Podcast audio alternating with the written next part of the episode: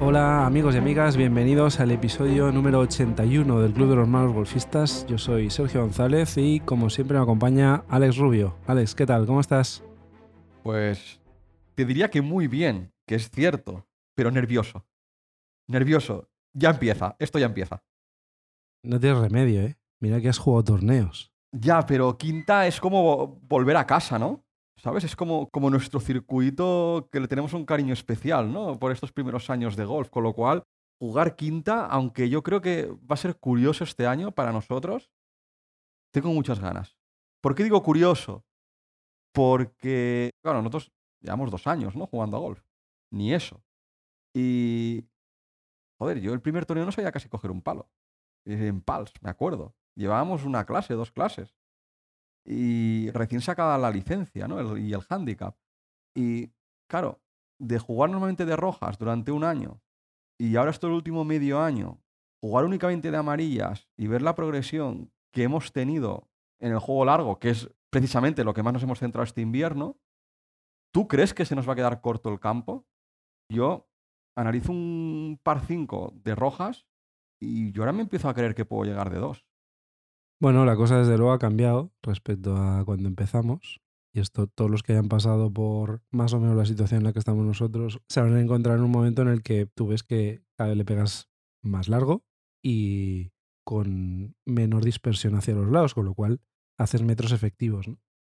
Entonces sí, claro, eh, jugando de rojas al principio se te hace un mundo, luego te vas acostumbrando, te vas acercando cada vez más al hoyo, más o menos en pocos golpes, Luego pegas el salto a amarillas, los que lo hayan hecho más o menos como nosotros, ¿eh? porque hay mucha gente que empieza a jugar desde amarillas desde el principio y ya ni se plantea esto.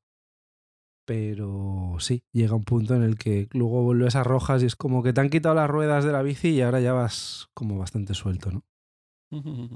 Pero bueno, sí, para los que no sepan de qué estamos hablando, que supongo que la mayoría que nos sigue sí, empezamos pasado mañana domingo en Pals la nueva temporada. Así que muchas ganas por jugar en ese campo. Además, acaba de llegarnos una notificación de que jugaremos del hoyo 10 al 18, como hicimos hace dos años. Y fue el primer torneo que lo ganaste. Exacto. Con lo cual te trae muy buenos recuerdos esa parte del recorrido.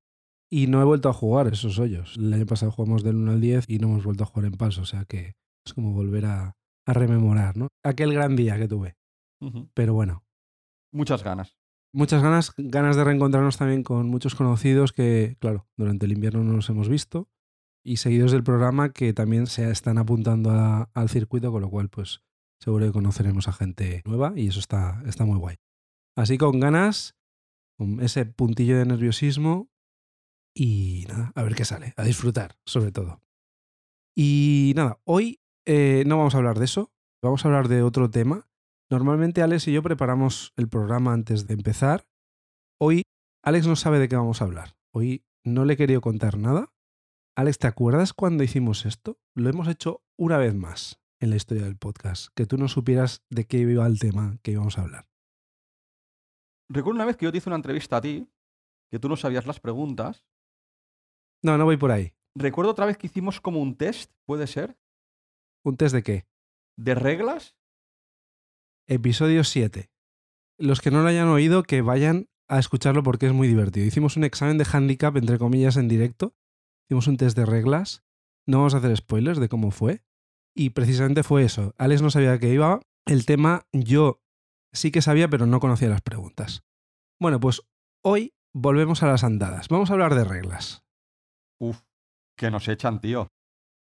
Vamos a hacer un poco diferente. No vamos a hacer un examen de handicap, pero te voy a poner situaciones y vamos a ver qué regla aplica en ese contexto. ¿Vale? Qué bueno. Situaciones sobre las que yo tenía dudas y que he ido buscando a ver cómo se resolvería en función de la regla que es.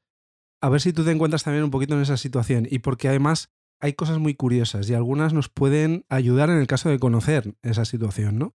Muy interesante y para la gente que nos escucha, pues también que vaya pensando en qué sería su solución y luego pues tú irás dando las respuestas, ¿no? Eso es.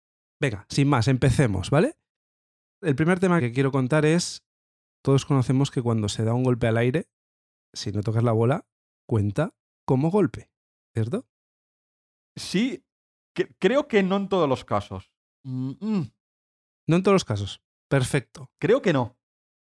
¿Cuándo se considera que has dado un golpe en una situación de swing abortado? Es decir, estamos en el stance, algo nos descentra y hacemos el swing cuando se considera que hemos hecho el golpe. Si estamos en el backswing, si estamos a medio swing, si hacemos el swing completo, podría ser que no fuera considerado como un golpe. ¿Tú qué piensas, Alex? A ver, yo viendo los pros a veces que se ponen a la bola justo antes de dar y se apartan, o sea, en el momento que tú estás con el stance, con el palo quieto, ahí al lado de la bola, puedes abortar. En el momento que inicias la subida, no sé qué me da, que ya se contaría golpe. He fallado fijo. a ver, vamos a leer lo que las reglas dicen que constituye un golpe, ¿vale? La regla dice que un golpe es un movimiento del palo hacia adelante hecho para golpear la bola, ¿vale? Según esto descartaríamos el tema del backswing, ¿no? O sea, se supone que como el palo ha ido hacia atrás, no se considera golpe. Pero, fijaros, y vuelvo a repetir lo que constituye un golpe. La regla dice que es un movimiento del palo hacia adelante hecho para golpear la bola. Es decir, iniciamos el swing y en ese momento hay algo que nos descentra. Incluso si nosotros seguimos ejecutando el swing completo, el downswing, y pasamos por el lado de la bola y no la golpeamos, ¿eh? porque recordemos que estamos en una situación en la que la bola no se golpea. Si nosotros lo que tenemos es la intención de fallar a propósito y no darle a la bola, se considera que hemos abortado. No es golpe. Al final, el golf es un deporte de honestidad. Las reglas están para aplicarlas y uno mismo reconocer que cuando ha hecho una penalidad tiene que reconocerla. Los árbitros están más que para impartir justicia, para ayudarnos. Es ese concepto ¿no? de deporte, el golf como un deporte de honestidad. Con lo cual, aquí hay que reconocer uno propiamente si ha fallado a propósito el no impactar con la bola o no, para contabilizarlo como un golpe o simplemente ha sido una situación de swing abortado. aquí puede haber el pillo de fallo, aun queriendo darle a la bola, ah, no, es que ha abortado. Evidentemente, claro, pero aquí es que el golf ya se sabe. Ya, ya, ya, Estamos en muchas situaciones en las que si uno pues no es honesto, ya. Yo siempre he pensado que al final el golf te la, te la devuelve de alguna forma. Y ¿eh? tanto. Al final el handicap te pone en tu sitio. Pues curioso, ¿eh? Yo pensaba que a la que empezabas el movimiento tal, ya te iba a contar porque tú ya tenías una intención de dar a la bola. Bueno, va bien saberlo. Primera en la frente. Yo he hecho un poquito de trampa aquí, ¿eh? Porque he dicho en qué situación. Bueno, en cualquier situación, si tu intención es fallar a propósito, se considera que el golpe no está hecho. De hecho, tampoco cuenta como golpe si estás haciendo un swing de prácticas y accidentalmente le das a la bola. Pero, ojo, no siempre. Solo si estás en el tee o si estás en el green. Y siempre tienes que restituir la bola en el punto original, ¿vale? Esto, para los que lo quieran buscar así un poquito más en detalle, son las reglas 6.2b y 13.1d. Esto me sonaba, lo de que si tú le das accidentalmente a la bola, había en algunos casos, yo recordaba el tema del en el green, que si tú te pones a ensayar y le das sin querer, eh, puedes eh, volver a colocar la bola en el sitio más cercano de donde tú consideras que estaba. Exacto. Venga, vamos a otra situación. A todos nos ha pasado alguna vez. Estamos en un par 3, hacemos un golpe, un golpe horrible, desviado, pero sabemos que ha aterrizado en una zona dentro de los límites del campo, es decir, no se ha ido fuera de límites y por lo tanto la bola está en juego, ¿vale? Pero también sabemos que cuando vayamos a la bola nos vamos a encontrar un lay horrible, una situación muy complicada y que intentar el golpe en esa situación va a ser terrible, ¿no?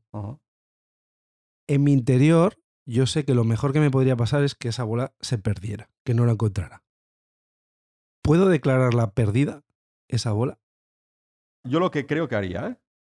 Yo diría, como tengo que caminar para adelante y si no la encuentro, tengo que ir para atrás, digo, bueno, a sabiendas que no la puedo encontrar, lo primero que haría sería jugar una provisional, informar de que voy a jugar una provisional, que voy a la provisional al juego y la tiro. Pero tú no puedes declarar una bola perdida porque te dé la gana. Tú tienes que ir al sitio donde tú consideras que se ha perdido la bola, entonces tienes tres minutos para buscar la bola. Y si la encuentras, estás obligado a jugar esa bola por mucho que hayas hecho un hoyo en uno con tu segunda bola. ¿Vale? Entonces, a partir de ahí, si tú la consideras que está en una situación que no es jugable, por el tema del live, porque tienes muchos obstáculos, porque no puedes hacer swing o por lo que sea, tú la puedes declarar injugable. Si está en una zona de juego, ¿eh? Otra cosa es que esté fuera de límites. Pero tú has preguntado dentro de, límites. Tú la puedes declarar injugable. Entonces, ahora, no me preguntes exactamente cómo dropar en ese caso. Yo creo que sería, no sé si es uno o dos palos, sin ganar distancia al hoyo, bla, bla, bla, en un stance que te permita pegar a la bola. Y entonces, con esa penalidad, harías pues tu tercer tiro, creo que es uno de penalidad, harías tu tercer tiro eh, hacia el green. Y la otra bola la recuperarías. Eso es lo que haría yo. Vale. Lo que pasa es que no la habrías declarado en ningún momento bola perdida. No, no, no, no. Tú la tienes que ir a buscar. Tú estás obligado a ir a buscar a tu bola. A no ser que tú, desde el tee, por ejemplo, pegues un slice y tú veas que te va al campo de al lado. Pero yo creo que tú no puedes declarar una bola perdida sin antes haber intentado buscarla. Porque claro, tú dices, pues es que a lo mejor me sale más a cuenta con uno de penalidad tirar desde el tee que no hacerme tres golpes más encontrando mi bola en una situación horrible.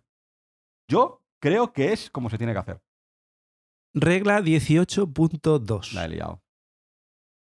Una bola se considera perdida si no se ha encontrado dentro de los tres minutos después de haber empezado a buscar. Claro, tú vas hasta allí y cuando estás en la zona donde consideras que la has perdido, empiezas a buscar y tienes tres minutos. O has puesto en juego otra bola bajo la regla de penalización por golpe y distancia. Es decir, en este caso, desde el tee, como estamos en un par 3, juegas una segunda bola. No has dicho que es una bola provisional. Estás jugando tu tercer golpe. ¿Vale? Pero nadie ha encontrado tu primera bola. Pero se ha buscado. No, no dice que se ha buscado. ¿Vale? Es la segunda opción de esa regla.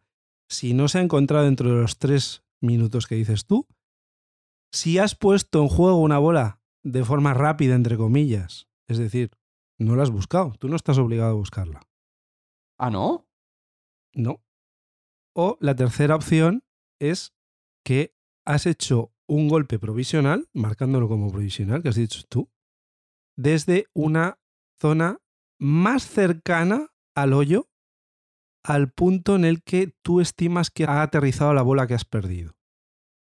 Volvemos a la situación, ¿vale? Porque además tú has estado en el clavo. Imagínate que hacemos lo que has dicho tú.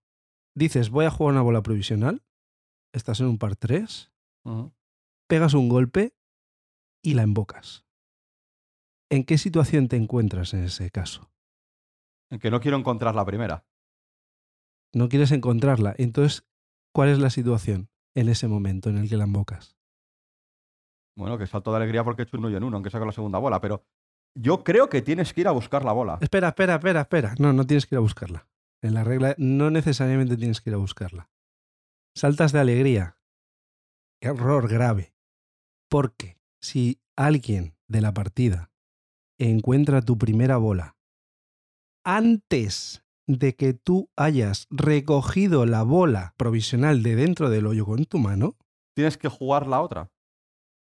Esa bola no está en juego sigue en juego la bola perdida.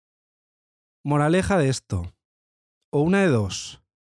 O no declaras bola provisional y directamente desde el tee juegas otra bola. En el momento en el que impactas esa segunda bola, la bola original ya está perdida. O si juegas bola provisional, no te vale con pegar ese golpe, sino que tienes que luego ir a ejecutar un segundo golpe desde una zona más cercana a donde ha aterrizado la bola original, porque si la encuentran, esa bola provisional deja de estar en juego. Curioso. No sirve. Con lo cual, vete corriendo al green a sacar la bola del hoyo, porque si no, si la encuentran antes, ya puedes decir que has invocado desde el tee que esa bola no vale. Interesante. Bueno, es curioso, pero es algo que seguramente no nos pase nunca, porque es difícil hacer un hoyo en uno, pues más imagínate después de haber perdido una bola supuestamente. Pero bueno, por si acaso os pasa, que sepáis que lo primero que tenéis que hacer es ir corriendo a recoger la bola del hoyo, porque si encuentran la original antes, esa bola no habrá servido para nada.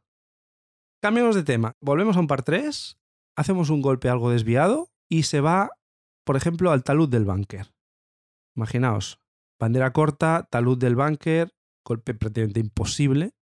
Puedes declararla injugable sabiendo que podrías hacer un golpe hacia atrás o hacia el lado intentando sacarla. Me suena que sí. Y mi sentido común sería, la declaro injugable, la llevo al bunker con uno de penalidad o la llevo para atrás fuera de bunker con dos de penalidad. Vale, bueno, para empezar, ¿quién puede declarar una bola injugable? Únicamente el jugador. Bien, perfecto. Que de hecho a ti te pasó una vez. Bueno, te la sí. querían declarar, ya lo hemos contado aquí, te la querían declarar injugable Exacto. cuando eras tú el que jugaba. Sí, sí, injugable y cogerme la bola y dármela. Sí, sí. Peor aún. Vale, hay tres opciones. Optar por una penalización por golpe y distancia y volver a jugar desde el mismo punto que habías jugado, ¿vale? Mm. Dropar en línea con el hoyo hacia atrás, todo lo que quieras, pero pueden ser dos golpes de penalización. O un alivio lateral en el espacio de dos palos, siempre sin ganar distancia al hoyo. Yo te voy a poner otro ejemplo, porque hemos puesto un ejemplo que es como muy típico, pero sabiendo esta regla, a lo mejor te puedes beneficiar. Imagínate el caso. La bola está en el green y tienes un pat en bajada considerable. Haces el pat, se te va la mano, la bola se pasa de largo del hoyo, acaba fuera de green y por complicarlo un poco más, imagínate que se te mete un bunker que hay por detrás. Con esta regla, tú podrías declarar esa bola injugable, aunque esté perfectamente jugable, y jugarla de nuevo con penalización de golpe y distancia, es decir, volver a jugarla desde donde has pateado con una penalidad de un golpe, repites el pad y a lo mejor estás en mejor situación que seguir jugándola desde el bunker. Que tendrías que hacer approach y. Eso es. Así que a veces las reglas, aunque parezca un poco raro, háztelas venir bien. Nadie te podrá discutir eso, ¿eh? Yo creo que las reglas de golf son más complicadas de lo que deberían ser. Fíjate lo que te digo. Nadie se sabe las reglas de golf. Nadie. Nadie. Y habría que aplicar sentido común. Hay tanta casuística. Es tan complicado. Pero por eso es importante saberse las reglas. O al menos tener las reglas a mano y habértelas leído unas cuantas veces. Yo creo que el que hace los deberes merece salir ganando en situaciones en las que, bueno, si tú tienes la oportunidad de aplicar una regla a tu favor, ¿por qué no? Lo hacen constantemente, ¿eh? los jugadores profesionales. Fíjate que siempre que hay una situación así un poco complicada, lo que hacen sobre todo es debatir con los árbitros para ver si les pueden sacar algo, si, si pueden llevárselo a su terreno. Que sí, pero lo que pasa es que tú en un torneo profesional llamas y tienes un árbitro en un minuto. En un torneo como los nuestros, eh, evidentemente, tú quieres aplicar siempre las reglas de manera correcta, pero al final, a lo mejor tú le dices, yo creo que es así, y el otro te dice que sí, los dos estáis de acuerdo, y al final estás aplicando la regla mal. Sí, pero si no estáis de acuerdo, podéis aplicar las dos y luego consultarlo al final. Correcto. Se hacen, sí, tú aplicas las dos reglas y tiras dos bolas y consultas al final y apuntas el resultado tal. Pero tú eres que yo me voy a pelear y salir de, de mi partida, de la concentración, cuando yo voy a pasármelo bien. Que yo soy un amateur pringao muy malo, Bueno, tío. Mm. Oye, pero a lo mejor te estás jugando algo serio. Por muy amateur que sea. Yo no le veo nada malo en saberse las no, no, reglas. que sí, que sí, que sí. Pero yo creo que son muy complicadas. Complejas, o sea, más que complicadas, comple- hay demasiada regla y demasiada casuística.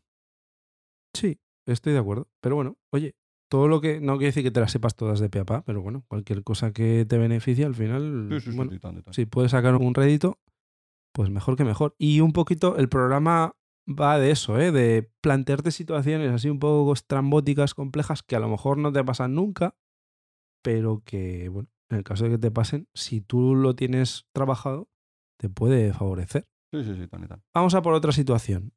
Es sobre todo diferenciar tema de estacas rojas, estacas amarillas. ¿Qué cambia de una a otra, ¿vale? Haces un golpe y la bola se te va a un área de penalización marcada con estacas rojas.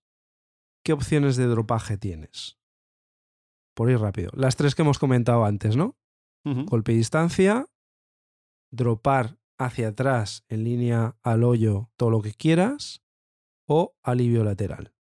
Pero si se trata de estacas amarillas, Ni idea. Si se trata de estacas amarillas tienes las dos primeras. El alivio lateral No lo tienes. no lo puedes aplicar. Es que estoy acostumbrado a jugar con estacas rojas y estacas blancas. Y una cosa de las rojas, aprovechando que estamos hablando de reglas. Si no estoy equivocado, si tú te metes en una zona dentro de- del área de penalización de, de- de estacas rojas, tú si consideras que desde ahí tienes tiro, tú puedes tirar, aunque estés dentro del área de, de las rojas. En amarillas no lo sé. En amarillas también. ¿También? Regla 17.1. Es decir, tú te vas al agua, tú puedes intentar hacer un swing y un golpe desde el agua. De hecho, alguna vez lo hemos visto. O sea, remanga a la gente y bueno, a ver qué sale. Exactamente igual en este caso, desde rojas y amarillas es área de penalización, pero si tú quieres intentar el golpe, puedes hacerlo. No es lo mismo que estacas blancas. Fuera de límites, obviamente, ahí no se puede. No, no, estacas blancas tienes que tirar desde donde estabas. Hablando de estacas blancas, ya lo relacionamos. Hago un golpe, se me desvía bastante, la bola empieza a rodar, rodar, rodar y se frena justo dentro de los límites del campo. Pero una de las estacas blancas que marcan los límites del campo me interfiere en el swing. ¿Puedo moverla? No. Bueno, con penalidad. Declarándola injugable a lo mejor, no lo sé, pero yo diría que no, porque es parte del campo. Yo creo que no puedes. Las estacas amarillas y las rojas sí que se pueden tocar, sí que se pueden quitar, pero como bien dice Alex, las estacas blancas o cualquier señalización blanca, es decir, una valla que marque los límites del campo, no se puede quitar. Para mejorar tu stance, para mejorar tu swing, no puede moverse. Además, la cosa es grave, ¿eh? bajo penalización de dos golpes o de pérdida del hoyo si estás jugando en match play. Pero yo puedo golpear una estaca para hacer el golpe. Yo creo que sí. Porque es un elemento que forma parte del campo. O sea, igual que tú puedes pegar una valla cuando haces el backswing, que se te va la de esto para atrás, le das a la valla y luego le das a la bola al bajar en el down. Por la misma regla de tres, una estaca blanca te marca el límite del campo, podrías golpearla. Tanto en el back como en el down, como donde quieras. Como darle a la estaca y luego que la estaca dé a la bola. Muy bien, Alex. Regla 18.2a. En la sección 2 Qué bueno soy. dice que tú puedes golpear la estaca o la valla. Es decir, tú podrías saltar una valla, irte fuera del campo y pegar un golpe desde detrás de la valla, pegarle a la valla para que la bola salga. Es malo para el campo, pero completamente legal. Se puede hacer. Luego recomendamos que si habéis causado un desperfecto que intentéis arreglarlo o al menos avisar en Casa Club de que eso ha ocurrido, ¿no? Pero sí, sí, puedes golpear la estaca para que la estaca le dé a la bola y, y hacer el golpe. Perfectamente legal. Precisamente en ese caso que hablábamos que me querían declarar la bola injugable en Reus, en Gaudi Golf en el hoyo 6, si no recuerdo mal, tenía la bola a nada de la valla que marcaba el límite del campo y justo al lado tenía un árbol también. O sea, tuve que hacer un swing súper cortito y bajar rápido un golpe seco contra el suelo para que la bola saliera disparada. Pero sí, sí, yo recuerdo que en ese, en ese back toqué la valla. Pues sí, sí, es perfectamente legal. Y venga, la última situación, ya para acabar el programa. Estamos muy nerviosos, nos está yendo mal la cosa, hemos dejado la bola cerca de, de green, tengo que hacer un chip, pero estamos jugando mal, estamos con ansiedad, hacemos el golpe y por la ansiedad de mirar, en ese mismo swing le damos dos veces a la bola. ¿Hay penalidad? ¿No hay penalidad? ¿Cuál es la situación en este caso? Creo que antes eran dos, pero cambió y ahora no tienes penalidad, solo es un golpe. Si la bola está en el aire, bueno, claro, si tú le golpeas un golpe abajo y luego cuando arrastras el palo, digamos, una vez golpeada la bola, le vuelves a dar a la bola sin querer. Yo creo que no te cuenta como doble. Creo que antes sí, pero eso cambió y ahora no. Ahora solo es un golpe.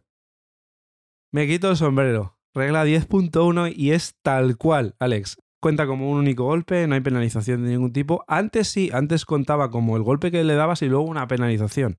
Pero eso cambió por suerte. Así que si estáis nerviosos y le dais dos veces a la bola, no os sintáis mal. Eso es un lance del juego y, y contaros un solo golpe. Perfecto, ¿eh, Alex? Al final has acabado arriba, ¿eh? Buah, esta no te la esperabas, ¿eh? No, no, no, ni mucho menos. Ni mucho menos. A mí me ha pasado, ¿eh? Me pasó una vez o dos. Y apliqué bien la regla, ¿eh? Solo me conté un golpe. Es que me sonaba que cuando te pasó lo estuvimos mirando. ¿Ah, sí? No me acordaba de eso. Me sonaba que algo había pasado. Es que de hecho nos ha pasado más de una vez, creo, ¿eh? Y creo que una vez lo miramos y me quedé con la copla. Dije, hola, qué fuerte. Antes sí que te contaba dos, pero ahora no. Así es. Así que bueno, si os pasa, en los que empezáis circuito este próximo fin de semana o los que estéis empezando vuestros primeros torneos, es fácil que os pase, así que bueno, os contáis un golpe y ya está. No pasa nada. Bueno, yo creo que ha sido algo interesante, ¿no? Al final son eso, reglas o situaciones en las que podemos tener dudas. Pues bueno, no está de más ir a chequear el libro de reglas. Recordad que tenéis el libro reducido y luego tenéis el libro completo. Así que, bueno, nunca está de más echar una ley de vez en cuando y, y refrescar. Y bueno, si el programa os ha servido para que si os encontráis en una situación así, pues bueno, podéis con seguridad explicar a vuestros compañeros la situación en la que estáis y la regla que estáis aplicando. Recordaros que tenemos el challenge de los malos golfistas. Ya hay mucha gente apuntada. Os agradecemos enormemente a todos los seguidores que os estáis apuntando porque estáis entrando en el juego con nosotros y creo que eso puede ser muy divertido. Y al final es un reto para todos nosotros el intentar mejorar y llegar al final de temporada con un handicap mucho menor del que tenemos. Así que nada, os recordamos que está el enlace en la descripción del programa, en nuestras redes y tenéis las bases en el formulario. No lo dudéis porque va a ser divertido. Os recordamos también que estamos montando nuestro team, el Team Malos Golfistas, para el YouTubers Masters, que se va a disputar en Panorámica. Ya nos han llegado las primeras solicitudes de gente que quiere jugar con nosotros. Recordad que las plazas son limitadísimas y vamos a tener que hacer una selección, así que cuanto antes nos lo digáis mejor porque así será más rápido y más eficiente el hecho de montar el equipo. Y nada más, lo dejamos aquí por hoy. Os deseamos una feliz semana de golf y como siempre que vayáis a por el verde. Adiós.